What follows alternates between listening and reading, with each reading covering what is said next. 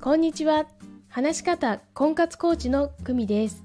このチャンネルでは話し方を強みにして1年以内に結婚するコツをお伝えしています。今日のテーマは話すのが苦手はもはや勝ち組です。私が一番ご相談を受けるお悩みが話すのが苦手でというものです。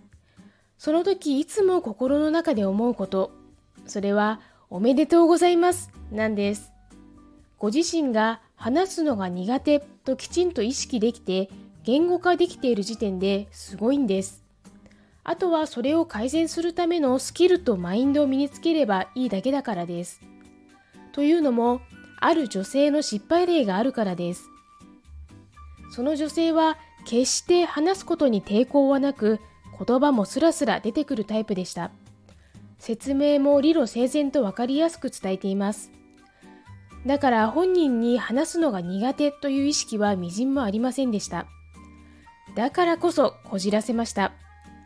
言葉は分かりやすいけど、抑揚もないので事務的。感情に寄り添う言葉もないので冷たい。時に当然です。なぜわからないんですか？といった空気感を醸し出すので感じ悪い。で、受け取る側からの評判は最悪でした。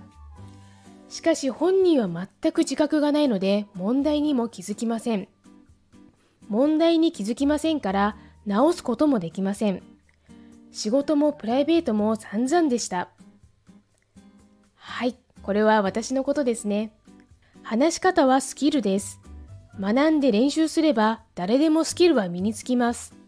話すのがうまいという基準も場面や相手、お仕事によっても異なります。話すのが苦手はもはや勝ち組。参考になれば嬉しいです。お知らせです。話し方を強みにする60分無料お試しコーチングをしています。概要欄のリンクからご連絡くださいね。